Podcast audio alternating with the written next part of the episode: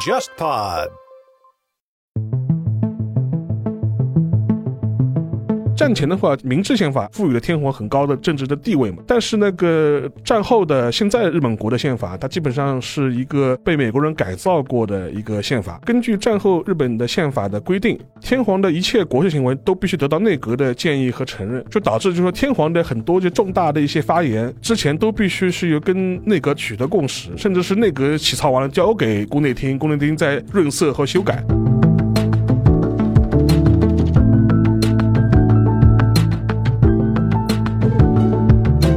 宫内厅仿佛像一个独立第三方机构一样的内阁，你如果想利用皇室做政治宣传的话，我会阻止；皇室成员自己想做一些政治方面的表达的话，我也会阻止。他不服务于任何一方，他好像服务一种战后理想中的那种皇室典范，就是谁都不能越界。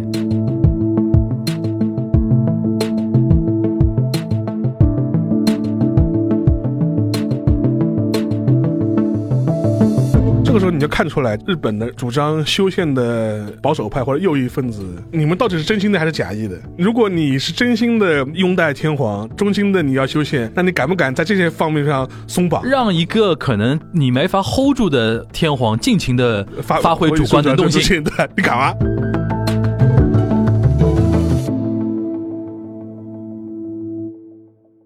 大家好，欢迎收听本周的东亚观察局，我是樊玉茹。我是沙欣欣，今天是跟之前一样啊，因为全小新人在帝都，对吧？因为我们录音的时候正好是我们百年党庆的大日子，当天我们沙老师半夜起床， 清晨起清床，晨起床，没从来没那么早过吧？对很少很少上班之后就应该没那么早起来过，对很少很少。嗯对然后为了收看那个今天的大会嘛，呃，各种情况嘛，所以说今天我们两个人就是还是填充一下小版面啊，跟大家来聊一聊。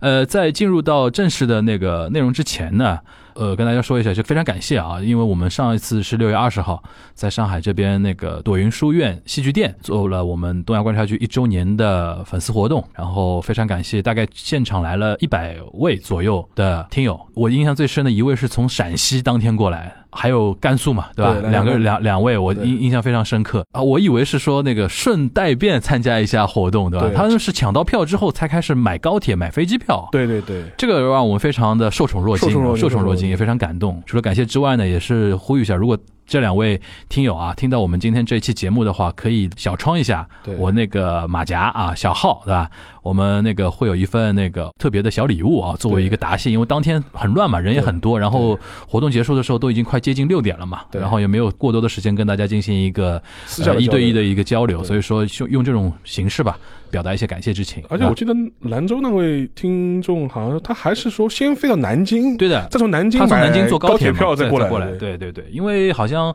他没买到直飞的呃还是，对对对对，嗯可能有各种各样的原因吧，嗯反正是当天还挺折腾的。是的。然后我还问他，我说今天你这个就为这个嘛？呃，他就他说就为这个。然后我说那你今天活动结束之后就直接又回去了吗？他说明明就走了，就回去 了。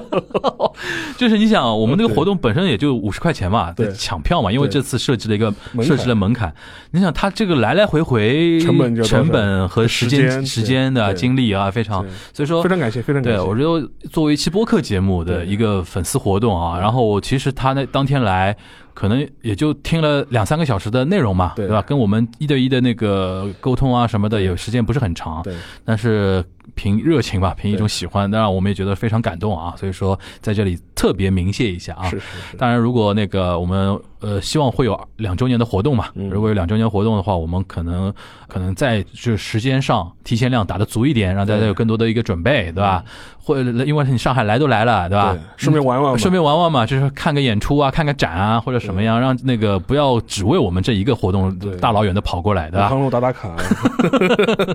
行，这也是我们之后想要做的更好的一些点吧，啊，嗯呃，今天我们聊什么？因为我们两个人聊的话，就可能还是比较专注于日本这一块啊。嗯那个新闻啊，嗯国内没有引起过多的一个讨论。可能就大家搭一个花边来聊了，嗯对吧？但是其实我们两个人私底下沟通，其实是这个事情可大可小，对对吧？然后它的性质非常敏感，对，我我觉得今天可以通过这么一期节目跟大家说一说这个事件的背后的一些事情啊。让我们先让邵老师来介绍一下，简单介绍一下这个事情的一个来龙去脉是怎么样的。什么事情呢？就是在这个上个月，就六月二十四号的时候，当时日本宫内厅的例行的记者招招招待会上面，呃，宫内厅长官他叫那个西村泰彦，然后他有一段发言，就是在日本国内引发了非常大的风波吧。背景就是有记者问他，就是说对那个呃奥运会怎么看，然后天皇对奥运会怎么看，然后当时这个西村泰彦这个宫内厅长官他有一段话，大致翻译下来的意思，他就是会说，他说天皇陛下呢对目前的那个新冠疫情非常担忧。我体察陛下的意思，他可能是是担心在国民存在不满呼声的那个情况底下。举办这个奥运会是否有可能会导致那个疫情的进一步扩大？然后基于这个情况，就是他认为天皇确实是非常担忧。嗯然后这个事情一下子就是说是在日本还是引发了比较大的风波吧。嗯然后我记得二十四号，呃，大概是我们这里时间两点多钟的时候，新闻出来嘛。然后我这边就是收到一些速报啊什么的，嗯各大媒体的标题全部是冲到那个头版嘛，就是说，嗯而且一开始的时候标题上面还比写的比较、呃简单一点简单一点，大致就是说天皇对奥运举办表示担忧，大那概那很吓人了已经那。个那个很吓人的，所以说这个嗯事情在日本国内呃也引发了蛮大的一些争议对和一些动荡吧。这对这后面我们会展开，它引发的争议和风波可能要还要分几个层面来讲。对对对对对，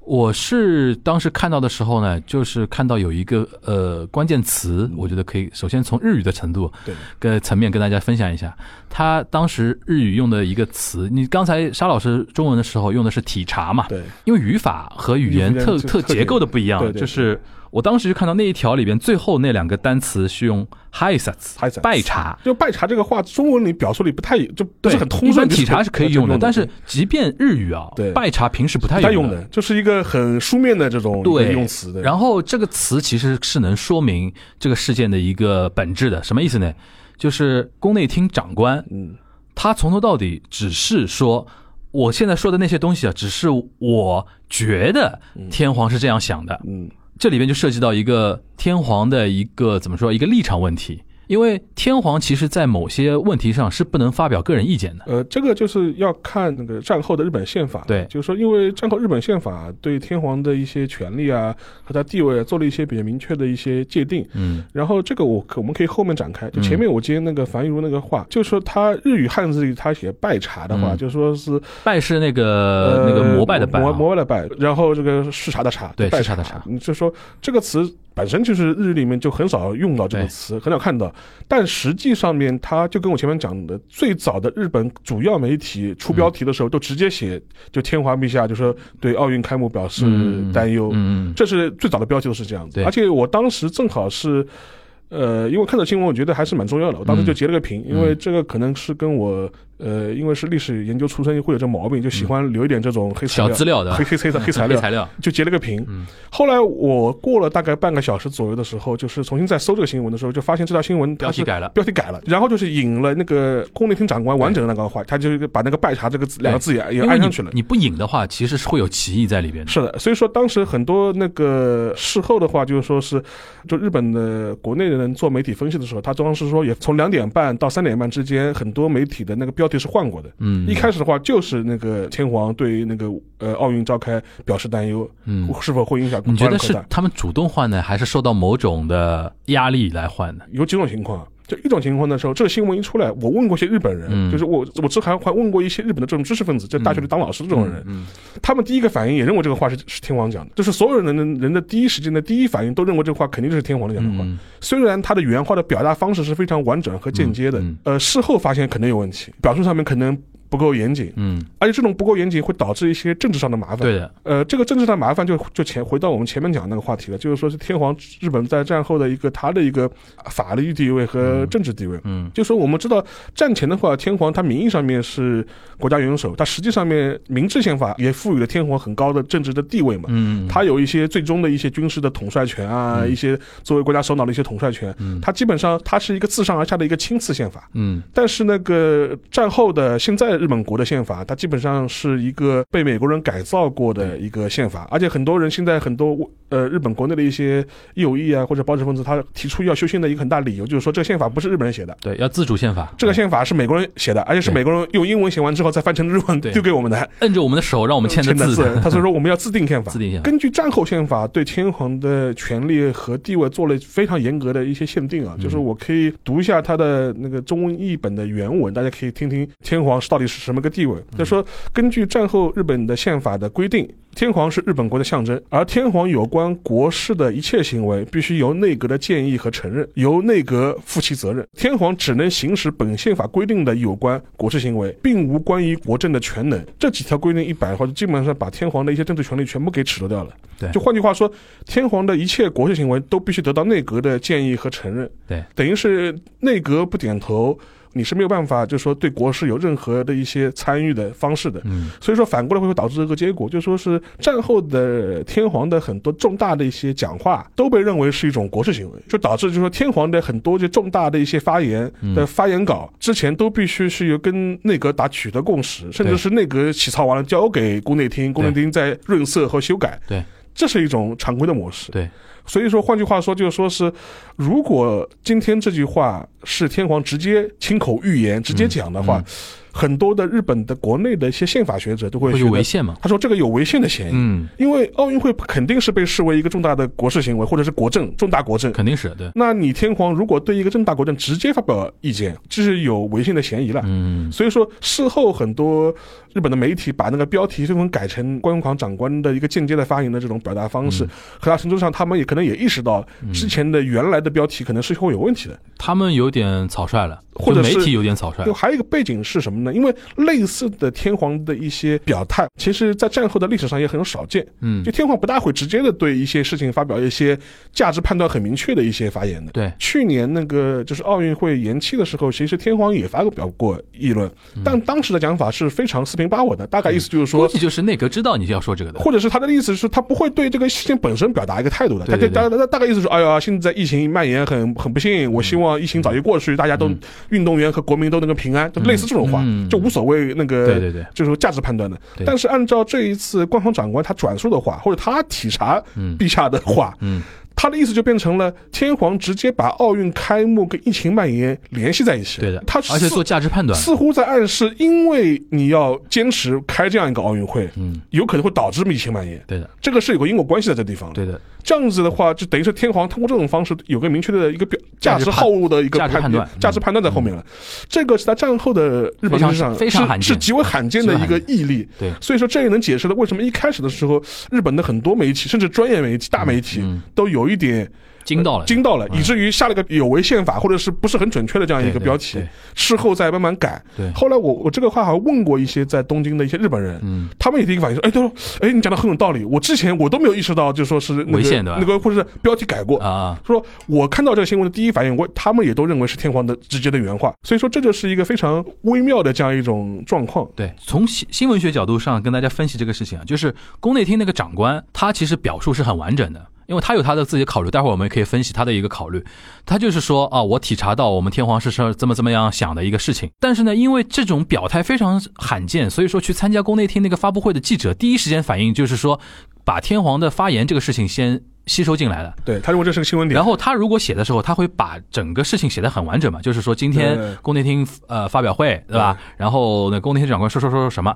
但是呢，就是回到编辑部呢，编辑部肯定是要领会你这个这个稿子的精神嘛。对，精神就是天皇针对五轮啊，就是奥林奥匹林匹克克啊发言了，发言了，对，放那个电子版的标题，肯定是要把这个核心意思先传达出去。对，后面才回过味儿来。这个事情可能会把天皇架在一个非常尴尬的一个位置，因为天皇对外讲的时候是很完整的一套表述啊嘛他。是个间接表对述，我们不能说第二次处理的时候把这个事情变成一个天皇直接发言的一个事情。对所以说后面就从一个意思表达变成了一个我把这个新闻事件转述给你啊，对是今天宫内厅的长官说了一段话，对然后那段话里边有跟天皇跟奥林匹克有关的，这段话是什么呢？把那个那段话给截出来了，对就把拜茶那种说法对对对对就给放进去了，对，其实这个事情从新闻学上来说是把这个新闻给弱化了嘛？对因为我记得我第一次看到，因为我看的比较晚，我不是随时在跟踪的，我看到的时候就是拜茶已经出来了。就如果我第一时间看到什么天皇冒号奥林匹克会让什么防疫扩张，我就我可能 iPad 就要摔出去了。对，这个事情太严重了，对吧？是，所以说这个从新闻学上来说是一个那个，但是因为我们这边啊，就是中国这边啊，可能对我们刚才说到的一些背景啊，就是不是太了解，后来就变成一个八卦的一个消息了。你看，天皇都不想开。嗯啊那你看现在是不是接接下去就要清君侧， 就要就要那个像什么那个呃226一样的二六一样的那那那清那除种东国贼西，对这个就这性质他就他我觉得是理解错了，这个事情还是仅限于是说天皇身份的一个一个表述和天皇和内阁之间的一个关系的一个处理了。对，对啊但是从之前和现在的一些迹象来看，天皇我们先不去讲，至少嗯宫廷层面跟内阁之间围绕奥运会确实是有很多一些嫌隙，或者是呃前前哦面已经有了对吧？对前面已经有了，就是比如说，其实，在六月份就之前一次、嗯呃发布会上面，当时的宫内厅长官也是这个西村太彦，嗯他也说过，就是说现在还没有跟那个内阁就说是就那个天皇出席奥运会的形式达成一致嘛。嗯嗯因为按道理来说，天皇是作为那个日本元首奥奥委会的那总裁、名誉总裁，嗯他是要宣布那个宣布开幕的嘛。嗯但问题问题是你现在这样一种在疫情得不到控制，而且我们都知道现在日本的疫情又开始反弹，这两天又点又点反弹又，开始反弹了。因为好像德尔塔好德尔像塔在日本也开进入日本始了嗯开始社区传播了嘛，所以说在这种情况之下，如果是我举个例子啊，如果是到了当时奥运开幕是一个空场开幕，嗯你让天皇自己对这个空场宣布开幕，这是一个非常傻的一件事情。嗯就是如果不空场开幕，从宫内厅角度来说，他就会担心天皇的身体安全、对健康是不是会有影响对，。或者皇出场的皇室成员啊，啊，或者皇室成员会者有影响，所以说宫内厅肯定都是觉得反对的。对所以说从这些迹象也能反映出，就是说是围绕天皇以什么形式参与奥运会，实际上宫内厅是有很大意见的。对，而且从这个角度来说，很多人也会认为，就因为这些奥运会本身在日本国内的争议也非常大。嗯。呃天皇如果表现过于积极，可能对天皇的形象也不是特别好，对皇室的这种好形象也像不意是特思别就是好说离民意很远，很远嗯，呃，类似的事情其实之前的皇室也都出现过，就零八年的时候，当时石原慎太郎还是当那个东京都知事的时候，嗯当时就曾经围绕那个申奥的问题。跟当时还是太子的德仁，就是说是提出过，希望能够协助申办啊什么的。嗯后来是被宫内厅一口回绝掉的。嗯，宫内厅的回绝理由是说这有政治利用的嫌疑，然后这是回绝掉了。然后后来是之后的话，就是在一三年的时候，就是申申办那个东京奥运会的时候，当时是把那个高原宫九子王妃是拉去做那个申奥的一个 presentation， presentation 的，对这种法语嘛，都对用对法对语对讲的嘛。，因为他是算那个日本国内体育圈的一些对什么的一个理事会的会会长啊、会长总裁嗯头衔一大堆嘛，虽然就说是那个高九宫九子王妃是去了，但嗯是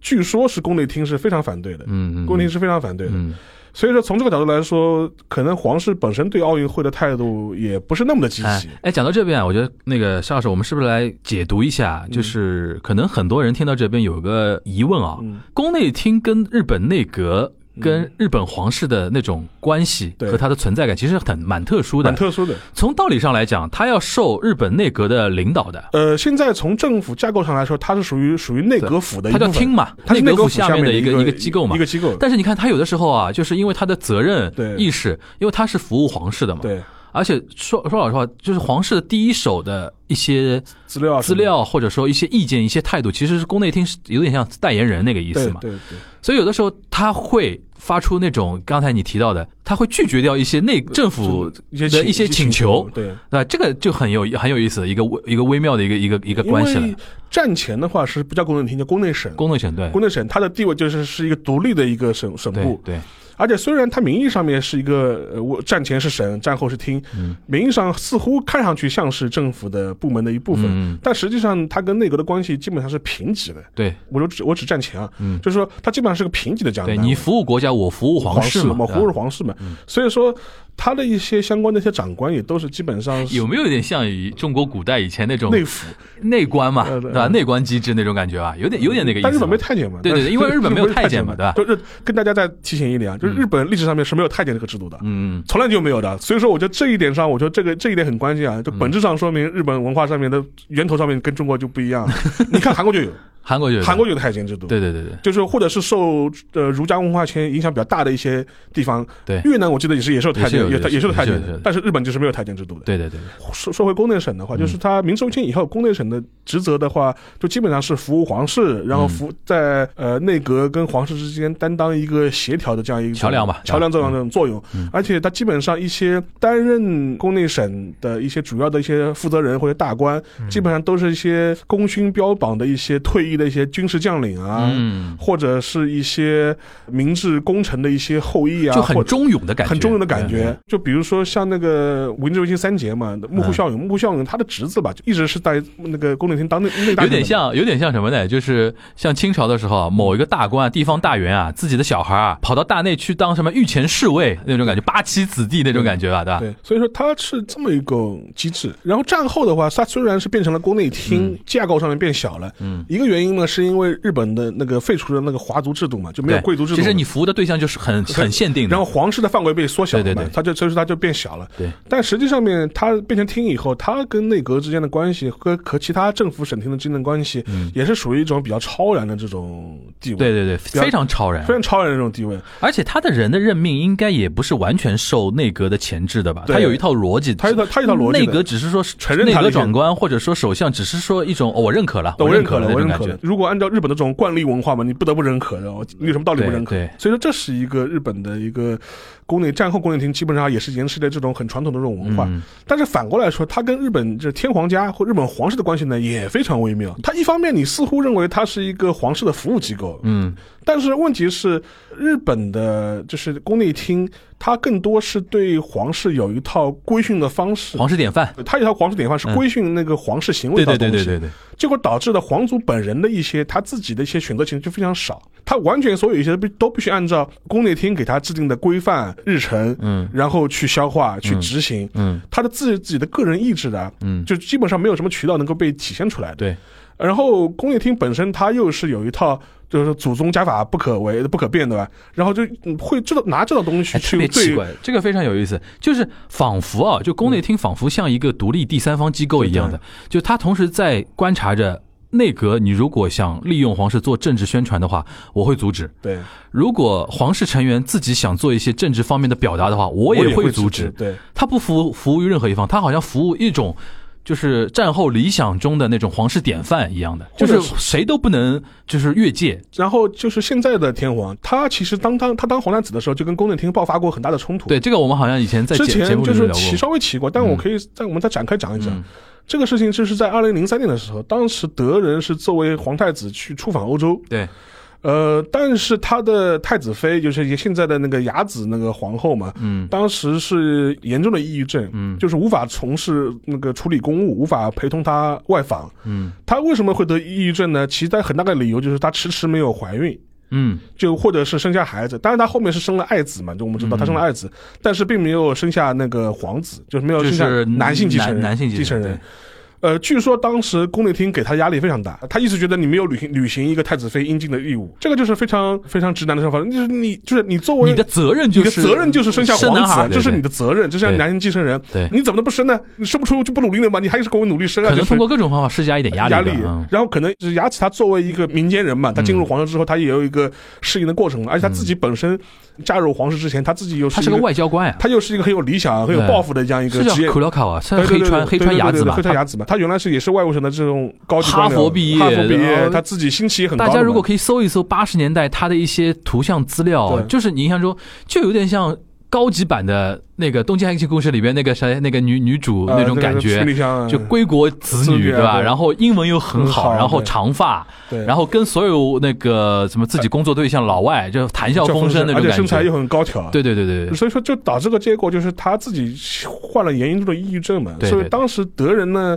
在访欧期间，呃，似乎是护妻心切，或者是在记者会上被人家挑了这样一个问题，对就当场发作，就是说宫内厅没有尊重那个雅子的人格。对，当场发难了，对吧？导致他就说是那个得了抑郁症，就对对对无法陪同我外访，内心非常痛苦。对对对对，哦，这个事情也是在当时就是因为很炸的很炸的。当时觉得直接死哦，直这接是直接死直啊，接对吧死，就是而且就这个事情就是成为了一个日本就是战后皇室史上就绝无仅有的这样一次。嗯然后最后的话，甚至是他的弟弟，就现在的那个就是那个皇储，他的弟弟邱小公，邱小公，呃，出来还批评他哥哥，嗯，就当时就意思说过分了啊，你这过个分了，这个发言不是很妥当。对对对对对，当然后来是那个就是那个德仁，嗯也是找个台找了个台台阶下，当时就是说啊，我的我的发言好像给天皇陛下，就当现在的上皇，就是说天皇陛下添了麻烦，大概做了这样一种呃表态，嗯然后把这个事情就是下台过去。嗯，嗯但是从中你也能看出来，就是说是哪怕是皇室家族之间跟宫内厅之间，也往往会围绕这些问题对发生。因为这一点的话，其实在日本国内，其实很多人也也在做讨论，他就嗯认为皇族似乎是贵为。呃，一国之君，但是他们是没有人权的。对，就是第一，天皇他没有姓，天皇没有有姓名的姓啊没，有姓名的姓，然后他没有户籍，他没有呃那个选举权，对也没有被选举对权，的，没有社保，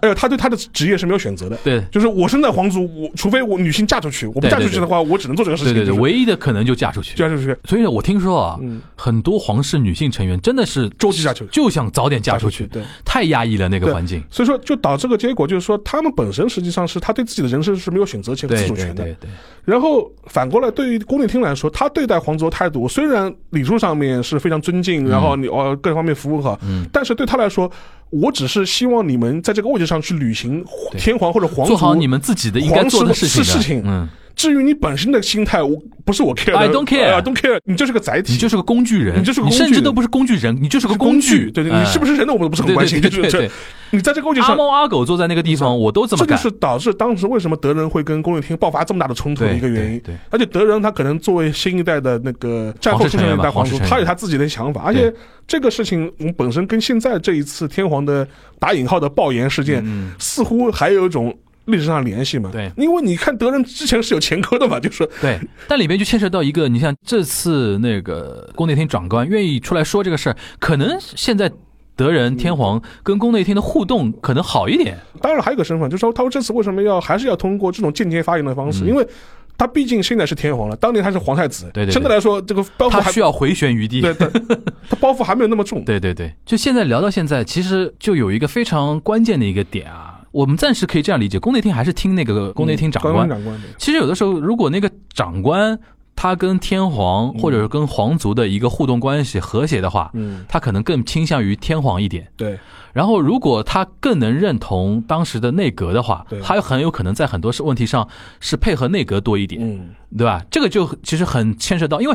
天皇的政治利用在日本历史上就是很敏感的事情对，但是永远逃不掉。所有人都会旅游。对你像，我记得有一年什么宫内厅长官的那种日记。对对对，出版了之后对对，对就一看就是里边出出现了很多那个对裕仁，就是昭和天皇，昭和天皇他很多对于一些战犯的看法啊什么的当，时裕仁的那个宫内厅长官的那个笔记，嗯比如说自民党成立前后，嗯当时的裕仁天皇就对日本保守派势力久久不能团结，感到对对非常对忧虑的。对对对对 对，就类似这种话，其实，在那个笔记里面都能看到的。对，就比如说某些国家国家的领领对领导人的一个访日，见天不皇见是不是会接见他？什么时候见？什么时候见？然后见的一个层级，次对吧？这个都是成为一些讨论的一些话题吧，是对吧？是。所以说，现在听下来，就是宫内厅非常敏感，也对非常微妙的一个存在。另外一个呢，可能跟天皇本人也有关系对，嗯就是说是。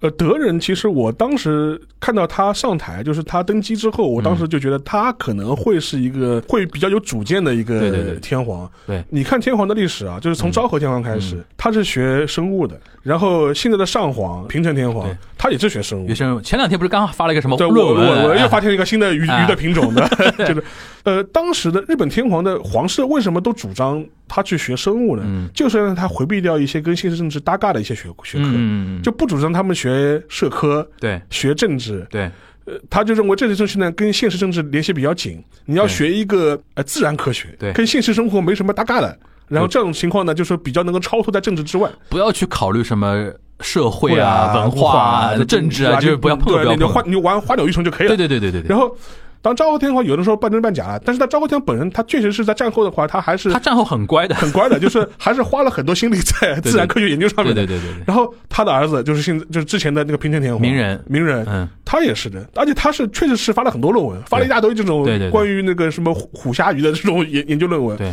然后现在天皇的弟弟嗯邱小公邱小公，也是非常乖，嗯，乖宝宝，然后就说是爸爸搞自然科学，我也搞自然科学，嗯他就去读自然科学的对，他也是研究什么鱼的这种是分类学啊，就类似这一块的。嗯，嗯，但德仁就不一样，他是读历史的，读历史人文人文社科啊虽，然他读的是交通史，对，我记得他在英国留学的时留学的时候写的那个研究生论文是是英国哪个运河的什么交通史。嗯然后之前那个他登基前后的时候，那国内就是日本国内的出版社还把他的那个博士论文和他的发表的一些研究论文结集成册，嗯，就是说天皇的那个研究成果。这其实很微妙的，就是你读历史，虽然你可能 cover 的不是那政一治史段政治史，但是读历史的人，对，他肯定会对历史读物、历史本身是有很有兴趣的。难以保障，就是那么多年，我们现在的德仁天皇看了很多有关于日本的过去的一些各种各样的那种历史，他看了之后，他会不会有自己的一些想法想法和一些观点对和一些态度？然后这种东西长期之后。是不是对他的一个人生的一个三观的一个形成产生一个影响？就是更何况他有之前这样的护妻心切的这种爆对言的这种对历对史对，对就可以想象，他可能是在各个一些政治议题或社会议题上，他是有他自己想法的，对或者是有强烈主见的这样一对对个对对对人。对但是他现在基于他这样一种天皇的身份，他不可能做直接的表态。对，所以说这一次，比如说关宫内厅长官的发言，嗯我们也设身处地地想，虽然他是一种很境界的方式表达出来了。嗯，但肯定也不是宫内厅长官脑子坏掉了，自己突然讲这个话对，不可能的呀！你想，对绝对不可能的这种事情。对对对对就对，是他肯定这种话也是跟肯定是跟天皇达成了一些默契，或者商讨了一种表达的方式。我们怎么样，或者天皇就很强势的说，你老把这段话说出去。老子就要表达这个意思。对，还有一点啊，我提醒大家啊，就现在为什么德仁天皇会上位，是因为他的爸爸不是退位嘛？他明仁天皇哦退生位前退退位位那个事情很夸张很的夸张啊的，，也是很夸张的。就有点，我当时在翻平成史的时候对，我觉得那个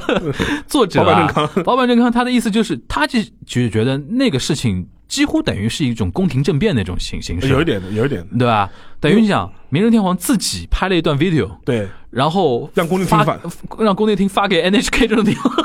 就宫内厅，就是宫内厅之前跟 HK，我们要就是重大发表，对啊，版面留好，对你版面留好，你直接发就好了。对，我觉得安倍晋三事前都不知道，也有可能不是很清楚到底什么对啊是。吧？你想有这么一个爸爸在，然后再加上他那个德仁自己，刚刚沙老师那个说法，他自己性格应该也有自己很顽固的一些地方。很有主见的人，他这次很有可能，我还我们脑洞啊，瞎想啊，他可能就跟宫内，我觉得宫内天都会拦一拦，对他可能一开始就跟宫内天说我要发 video 了， 对我要公开讲话了对，，然后人家说慰问慰问国民，人慰问国民，人家就说 皇上，不要稍微等一等，稍微等一对 等，这个肯定后面会有很大的严重的一个后后果果嗯对。我们是不是这样？你说啊，那协调之下，这样，宫内厅长官说，那这样我去发发表布会会对对，我去发布会，我说我把你的说法啊对引述出来对，这样您看可以吧？然后那个德仁天皇觉得说，啊，那这样还可以。 这我们现在化身自媒体地灵落地， 开始有脑洞这一段了，因为我觉得已经很很严重了这个事情因。为当时那个名人退位的话，事后来看，其实安倍可能对这个事情确实不是特别事掌前握不知道，真的不知道。而嗯且说实话啊，就是按照日本国内的那非常保守派的一帮人的想法，是绝对不赞同这样一个嗯绝对不能接受的这种事情推位的这种对对对这种状态的。他为什么会选择直接发 video 啊？就是名人啊，他知道如果我把那个内阁的人招来说，我们来研讨一下，啊可以这个事情就被掐死在摇篮里了，的，肯定是把你拖肯死定没有了。肯定把他你拖是死肯定要为什么要诉政诸变国？民。直接诉诉诸诸国国民，民对然后他，你看他的文案里面就是说，希望大家能够理解理解我这么一个老人的想法对。哇，当时所有国民就说，哇，我们天皇好可怜啊，就是。然后倒过来就逼内阁就范，但是内阁的反抗是，他那个法案是一次性的，对，一次性，就说什么意思呢？他说我们这个退位法案只针对明仁天皇退位，对，一事一议嘛，对它吧不是一个可以言为惯例的事情。对，但是据说就是就说是名人自己本来的希望是把这个事情言为惯例。就是变法案化，法案化就是就是在位天皇可以选择我生前退位，对对对对对就是以后就是照参照我的事情来对做了，因为惯例是说要做到死的，对啊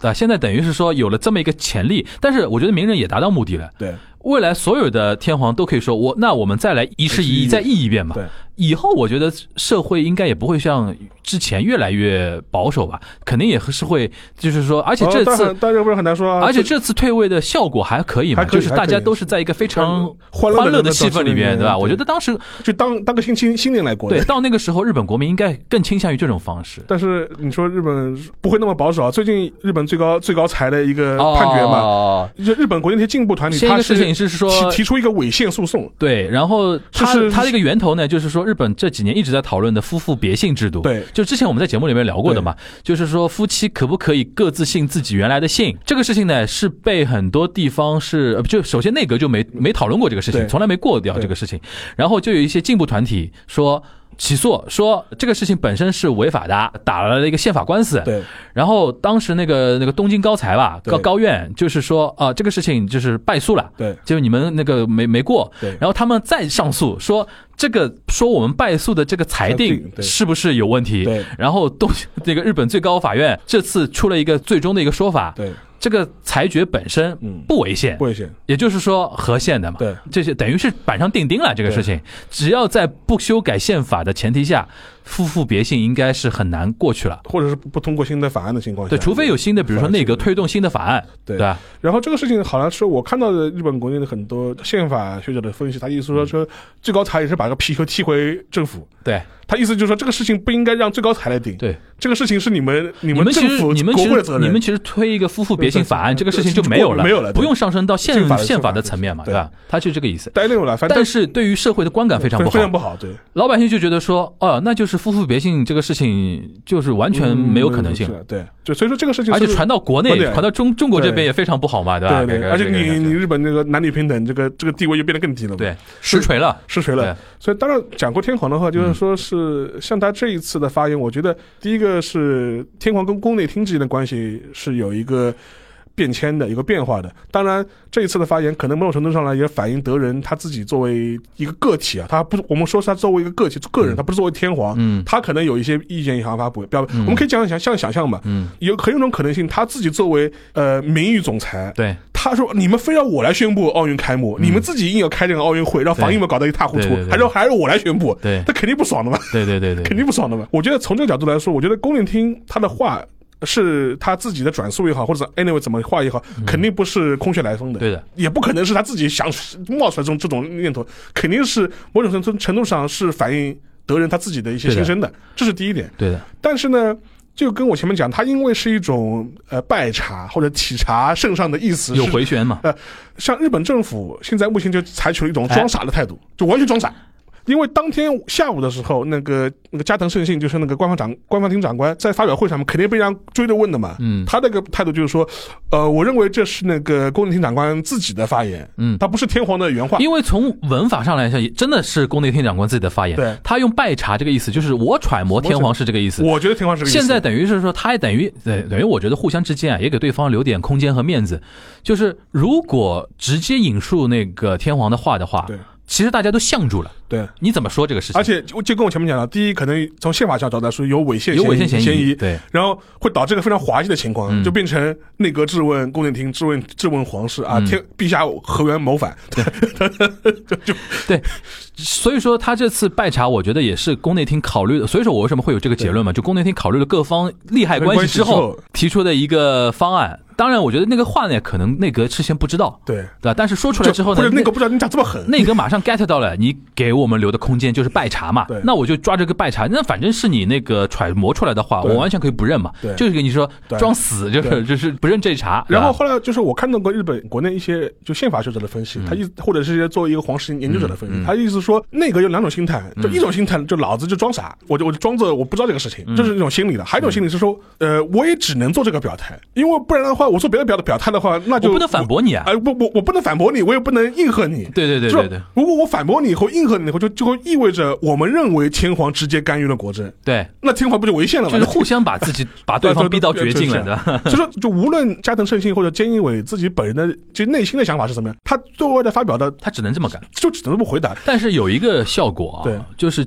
这次事情啊，其实给。呃那个自民党啊对，或者说给日本的政坛打了一剂预防针，什么针？我们这位天皇蛮要搞事情的，对，就以后要小心了啊。对吧？对因为其实虽然沙老师在我们原来节目说过，德仁可能会比他的爸爸更激进，我记得你说过这个话对的。对是现在这个事情就印证了印呀。证了呀。在我看来，奥运这个事情不足以让他发表这个事情对。其实你就过去宣布一下，也就没什么大重要的一个或者事情是上次我讲过，或者是比如说啊，现在倒计时一个月，天皇要表个态，嗯嗯你可以讲一些无关痛痒的话，就比如说啊，对我希望大家都平安，疫情早点过去对对顺利对开完就是对，如果真的要开的嘛，就是希望这个人类的盛典能够让我们这么抚走过去疫什么情呃走疫情的伤伤新痛，冠的阴霾啊对什么走的，这种场面话可以讲吧对。但不是要德人选是的选择开启战场，对，这次我觉得可能茶杯风暴就可能摁在那个地方，但是我觉得未来有可能当首相的那帮人现在心里都 get 到了，我们这位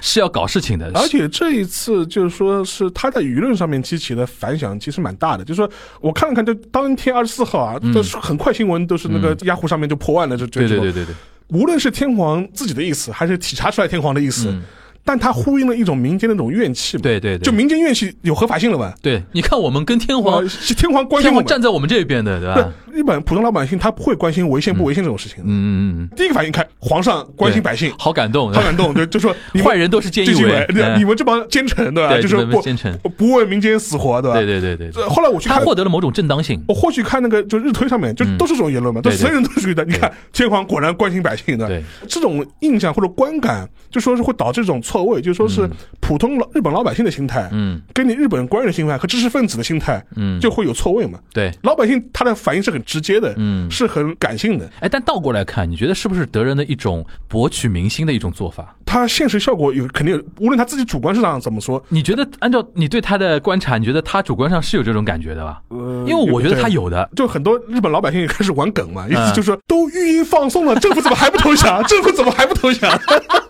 原话，他原话就是这样讲。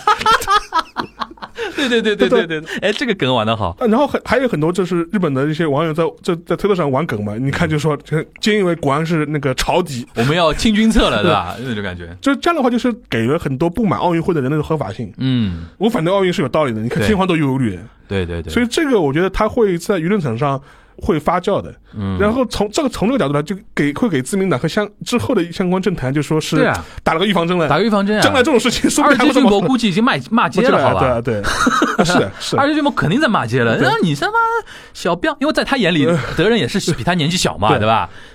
因为这种事情在战后基本上是没有从来见过没有见没有见从来没有过见过，从来没从没见过。过就无论无论是平城还是昭和天皇，战后嗯都没有对重大的大政方针就直而接且反驳过这种态而度。且我觉得你甚至可以预计到未来 N 多年，我们这位天皇只要身体允许啊，一直处于健康状态啊，他可能真的还会蛮积极，通过这种模式来发言的。这个时候你就看出来，就是说嗯是日本的一帮主张修宪的保守派或者右翼分子、右翼右翼的政治家吧，嗯，你们到底是真心的还是假意的？如果你是真你是真心的呃拥戴天皇，嗯对吧？忠心的你要修宪，那你敢不敢在这些方面上松绑，或者是开出一条让口一子出来个？可能立场你没法 hold 住的天皇，尽情的发发挥主观能动性。，对， 你敢吗？对啊，他不敢的，我你觉得你。你不你不是要修宪吗？你我觉不得是你们不是觉得天皇制是日本的国体精华吗？你对你 你你敢放出来吗？他们那帮人就是之前你说的那帮人，就是脑洞是一样的。对，你最好甚至是一个哑巴，对是你说的你都没有脑子，你就工具载体作为一个工具花瓶载体放在那个地方，对对对让我们这帮人自由自发由挥。挥，对，他们是这种想法，所以说这种但时这候个话呢说不出口，对。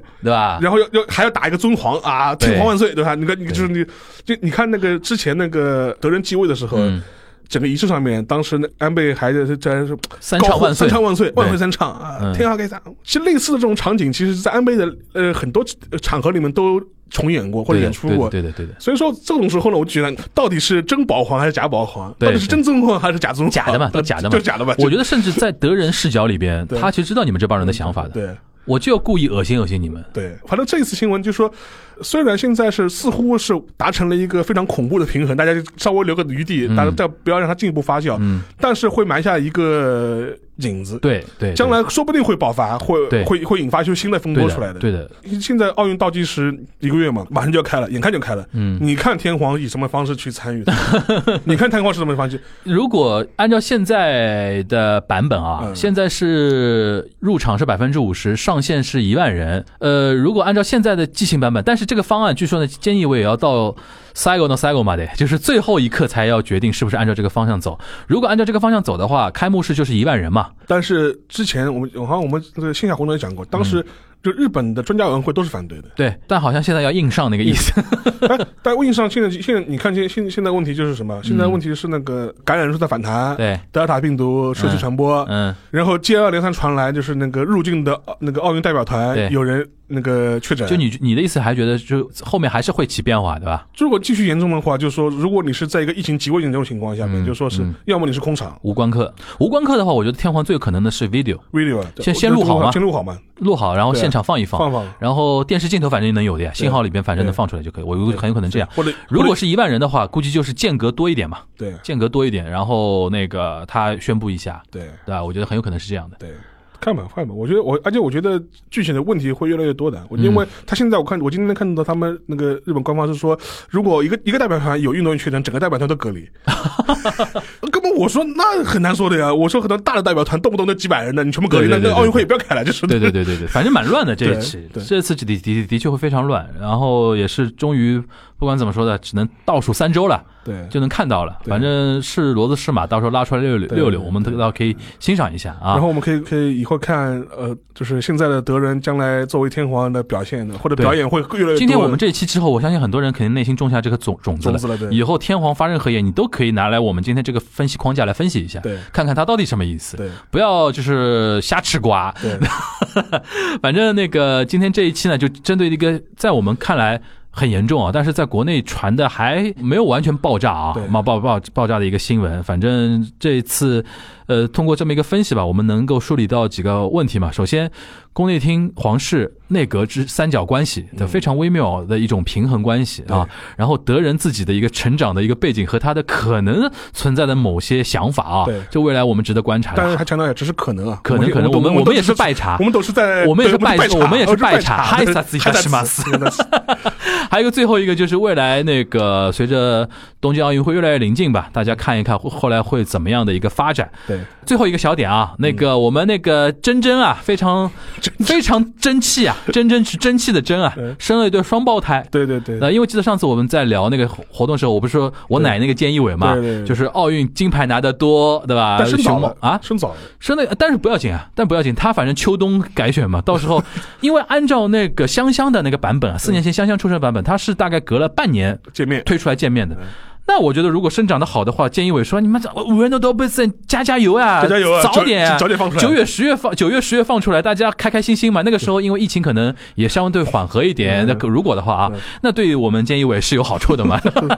不过那个双胞胎是不容易，是双胞胎不容易是是那个吴恩哦，上野动物园从一九七二年有有那呃个熊猫之后，第一次出生双双胞胎。但现在好像也没说性别的，呃，有一个是那个雌性判别了，还有一个好像没没判别出来。这两天还在那个，因为他现在很忙嘛，因为嗯那啊对对个珍珍是要跟他是怎么样的？是他要喂一个，然后同时另外一个呢放在保育箱里边，对然后有工作人员跟他交换。对喂完一个再会换一个喂喂下一个，喂就是像轮替 routine 对对一样的那种对感觉，总归是个好消息，是对吧？但是因为疫情之下呢，那个日本人也是相对的，就是互联网上比较热闹一点，对可能去上野的我人还相对少一点。因为我还看了看，就很多人都说啊，这是也是啊，今年终于有一个好消息了，哎就对是对都是对这对种表态，对对对对对对，好啊，那个这是跟大家 follow 一下我们之前聊到的一些梗吧，嗯好啊，那我们今天这一期的节目聊。那个日本天皇的一些爆言啊，就是对打个引号的爆言啊对，就跟大家分享到这里。大家下周的东亚观察局再见面吧，大家拜拜。来。是只能